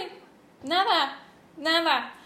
Y bueno, el 9 de agosto del 2010, dos guardabosques estaban checando unos terrenos como a 4 kilómetros, Ay, no. kilómetros, sí, de donde Mitris había sido vista por última vez. Era un área muy rocosa, con hiedra venenosa, no había realmente caminos para llegar ahí, o sea, era como difícil, de difícil acceso, pues. Y ahí se encuentran con un cráneo y un cuerpo momificado. A la verga. Inmediatamente llaman a la policía, la policía llega y el protocolo indica que en cuanto lleguen y encuentren un cuerpo, lo primero que tienen que hacer es llamar a los forenses. Pero cuando llega la policía, güey, pasan dos horas hasta que deciden hacer esa puta llamada. Va. Y luego la policía mueve el cuerpo sin antes estudiar la escena. ¿Qué verga No- les pasa? no ¿Por qué no se esperaron a los forenses, güey? O sea, ya les estás hablando a las personas que tienen que manipular el cuerpo porque chingados tienes que moverlo tú. Exacto, ellos dicen que lo movieron porque estaba anocheciendo y no querían que llegara un animal a mover los restos. Ay, güey, pero- pues, o sea, no mames, y ya todo el tiempo que había estado ahí, ¿qué? Exacto, por lo menos llevaba seis meses ahí su cuerpo. Exacto. Por lo tanto, no pudo haber sido la chica que todos veían en Las Vegas. Eh, y aparte, Mm. cuando hablaron con los forenses por teléfono, o sea, lo que la policía le dijo a los forenses es que no tenían este helicóptero para hacerlos llegar a ellos a esa zona, porque te digo que era una zona de difícil acceso, que no los podían llevar y que ahí vieran ellos cómo llegaban. Y los forenses oh, dijeron, ok, ahí vamos, pero no, no muevan el cuerpo, que específicamente les dijeron que no movieran el cuerpo. Pero la policía dice que no, que los forenses les pidieron que ellos lo movieran, güey. O sea, su puta cola, güey, ¿qué les pasa?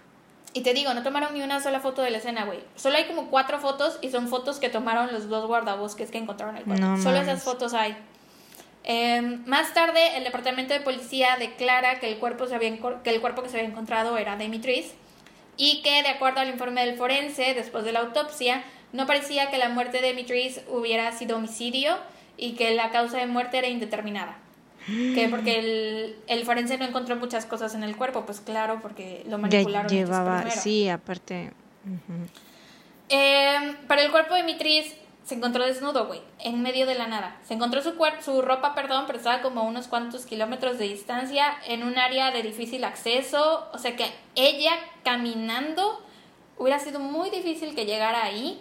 Eh, y entonces la mamá insiste en que algo tuvo que haber pasado, que alguien la tuvo que haber llevado ahí, que a lo mejor la violaron, la atacaron o lo que fuera, y que, ok, no la mataron, pero algo pasó antes y ahí la dejaron, ¿no? La teoría de la policía era que como estaba en estado maníaco, tal vez ella se había retirado la ropa y había muerto por la hiedra venenosa, que o sea, sí es una teoría creíble y no habría forma de, digo, no habría razón de dudarles esta teoría si hubieran seguido los protocolos que indica la investigación. Sí, Pero si no hubieran sido tan pinches negligentes durante todo, desde que la la arrestaron, dejaron güey. libre, güey. ¿sí? Ajá, o sea, desde que la tenían ahí, la dejaron libre y desde que editaron el pinche video de que primero dijeron que no grababa este el contenido que solo en vivo y que, o sea, todas las chingaderas que hicieron, güey. Es como ahorita igual y podrían estar diciendo la verdad, pero les pasa como a Pedro y el Lobo. Exactamente, güey. Y se me olvidó decir algo. En el video eh, se ve, porque ves que digo que no, no le dieron ride, no le ofrecieron llevarla a donde estaba su coche. Ellos dicen que fue porque no había ningún eh, oficial disponible en ese momento para hacerlo. Pero en el video, güey, de las cámaras de seguridad se ve claramente que hay un oficial platicando con ella, güey. Y entonces, ¿por qué ese oficial no le ofreció, o sea, por qué no le ofreció llevarla hasta su coche, güey? O sea, no tiene, a lo mejor están diciendo la verdad, como tú dices, pero ya hay mucha razón para dudar de ellos, porque todo lo están haciendo con las patas como si estuvieran intentando cubrir algo. Eh, porque sí, ella estaba mal en ese momento, no estaba pensando con su cabeza bien. Eh, entonces, pues podría ser que ella se quitó la ropa y murió por la hiedra venenosa. pero sí, es como una explicación.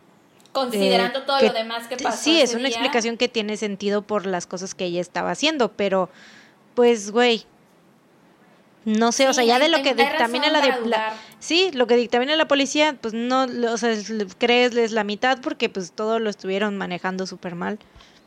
Qué poca madre, güey.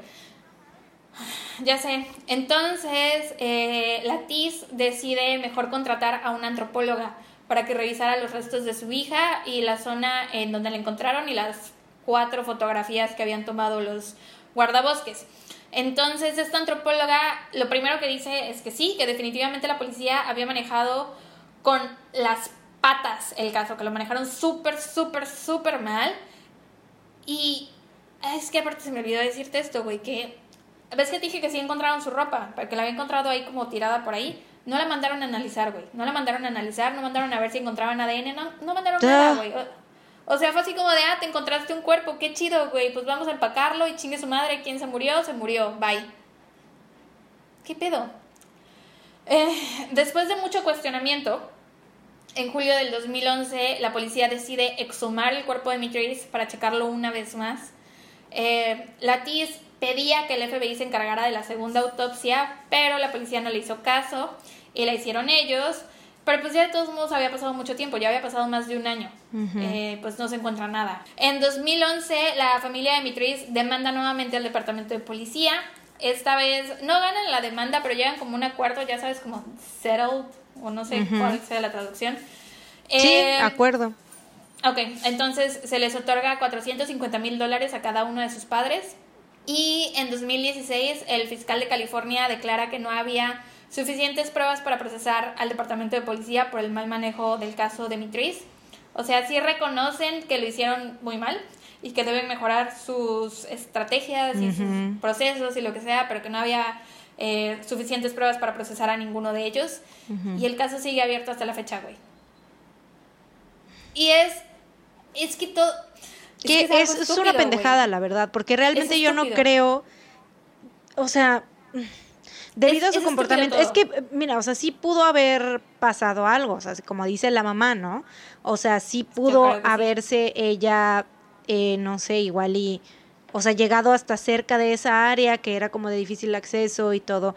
Pero pues muy probablemente alguien la pudo haber visto, güey, alguien malo y feo, porque esos están en todos lados, güey, a esa hora. Más estaba ella solita caminando, güey. Claro, e igual y qué tal que ya se había quitado la ropa y estaba desnuda o algo, o no sé, y ya la gente la vio así. Güey, no sé, o sea, muchas cosas pudieron haber pasado, ¿no?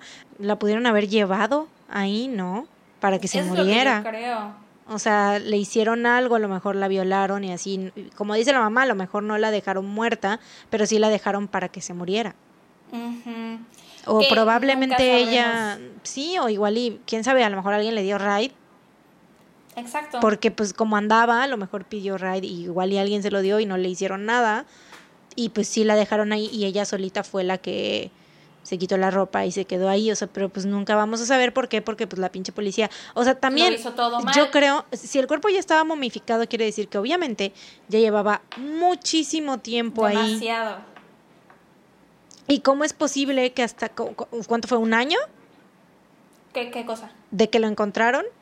¿Un año después? Sí, casi un año, sí, casi un año. O sea, ¿cómo puede ser posible que tuvieron que pasar personas por ahí un año después? eso quiere decir que obviamente no buscaron bien.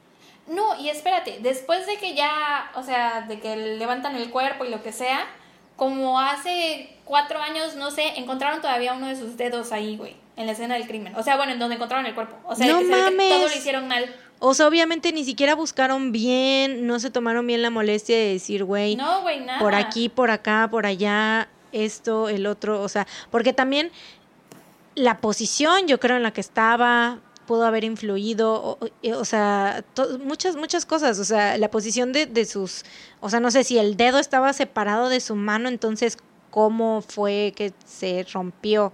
¿No? O sea, bueno, ¿cómo fue que se separó del cuerpo? Si se lo separó algún animal, o si fue antes de, de estar muerta, o si fue, ¿qué pedo? Pues, ¿Quién sabe, güey? Y ¿Quién es que todo lo manejaron mal. O sea, porque sí podría haber una explicación de que ella, por el estado en el que estaba, hubiera sucedido este horrible accidente, de que ella se hubiera muerto así solita. O sea, de que a lo mejor si alguien le dio right y ella Mm. como por ahí siguió caminando, lo que Ujú. decías tú. sí. Pero por el mal manejo de todo, güey, eh, pues hay razón No, aparte para no que tenía por pasó. qué haber pasado eso, porque si la hubieran.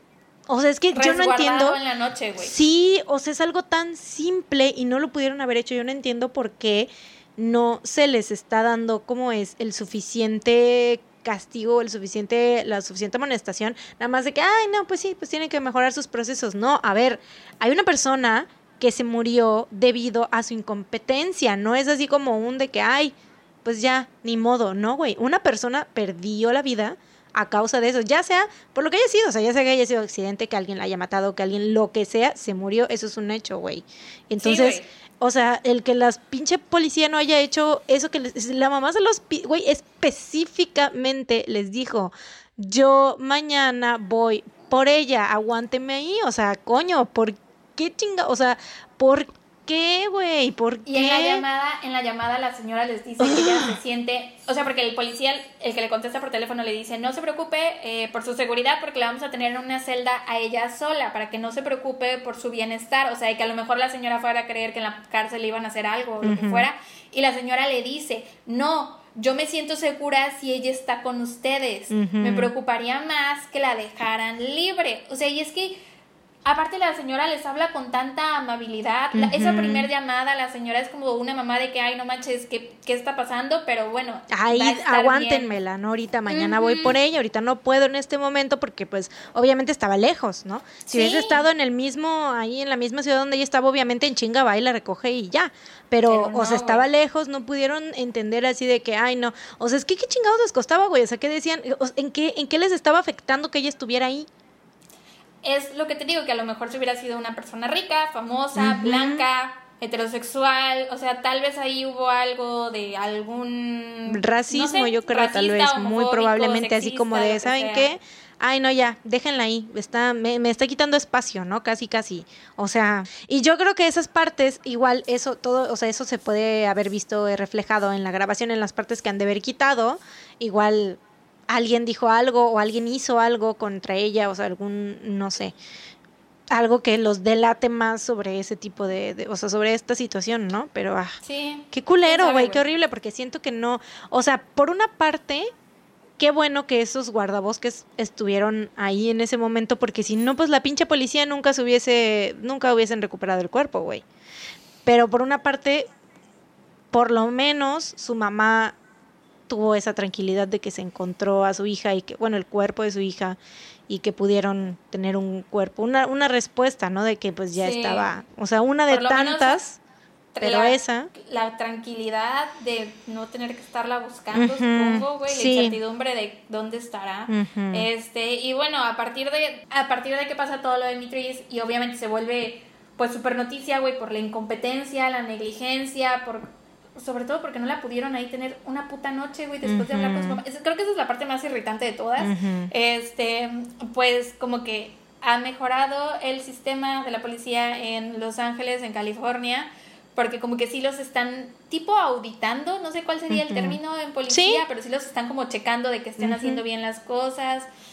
Pero pues ya, güey, ese es el caso de la desaparición y muerte de Mitris. Una cosa estúpida, güey, estúpida. Demasiado, que da coraje, demasiado, da coraje porque demasiado. no debió, no debió ser.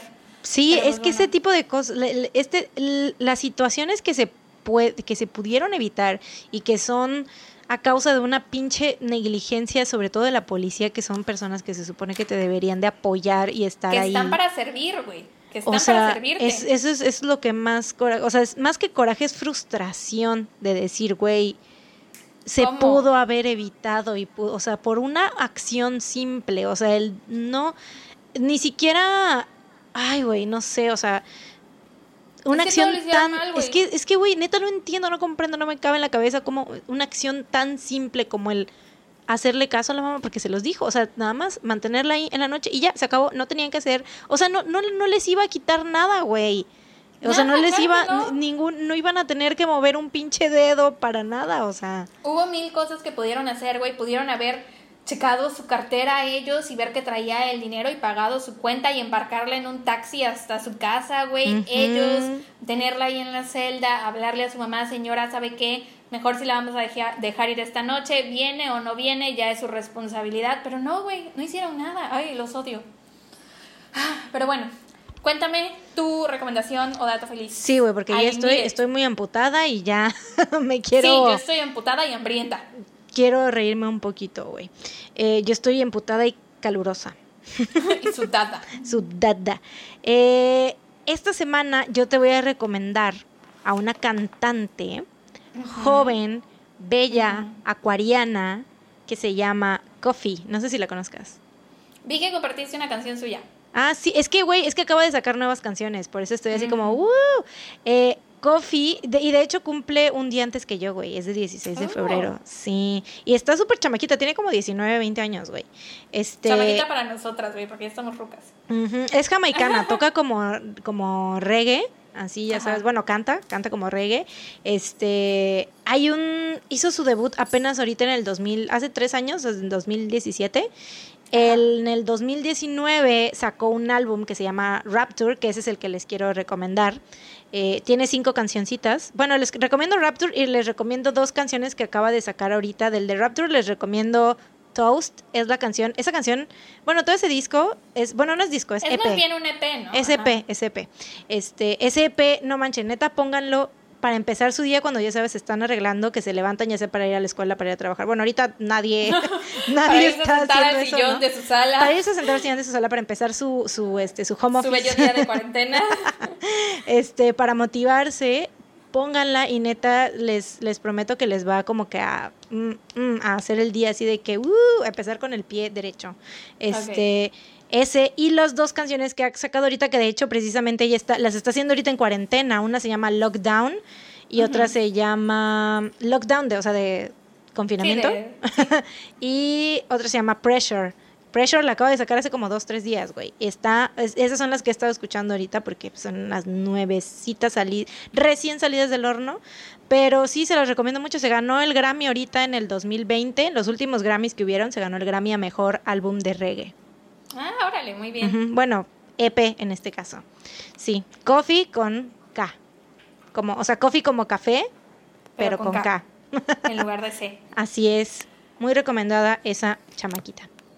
Ok, bueno, yo, este, mi recomendación feliz de esta semana es una serie que se llama Crazy Ex Girlfriend, que quienes la no hayan lo vi visto, venir. quienes la hayan visto, ella a lo mejor sí entendieron o supieron que eso era lo que les iba a recomendar por el West Covina. Es una serie musical. Está súper cagada, güey. Yo no la había visto porque el título pues se me hacía medio así de chale, Crazy Ex-Girlfriend. Y sabía que era Ay, pero es totalmente tú, güey, musical. Alguien así como crazy. La verdad sí, güey. Es, es pues, difícil no identificarse cuando ves la serie. No, aparte está súper chida, güey es comedia, es muy ligera, pero a la vez sí toca temas fuertes, o sea, ella pues tiene sus desórdenes mentales, eh, le diagnostican varias cosas y la vez como sus también tiene episodios maníacos. Mm. Está medio fuerte, pero a la vez está súper chida, güey, porque las canciones de la serie son cagadas, güey. Cagadas, ¿Qué pedo con las, con las conexiones de este episodio, eh? Conexión tras conexión.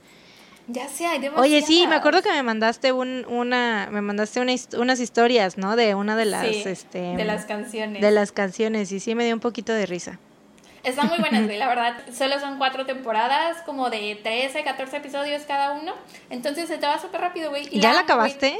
No, no, no. Hoy o sea, apenas voy en la cuarta, apenas empecé, pero hoy la voy a acabar. Sí, ya seguro. quiero terminar de grabar este episodio para sentarme a ver la serie, porque la amo. Y esa es mi recomendación, está muy buena, en serio, se las recomiendo ampliamente. Uh. Y ya.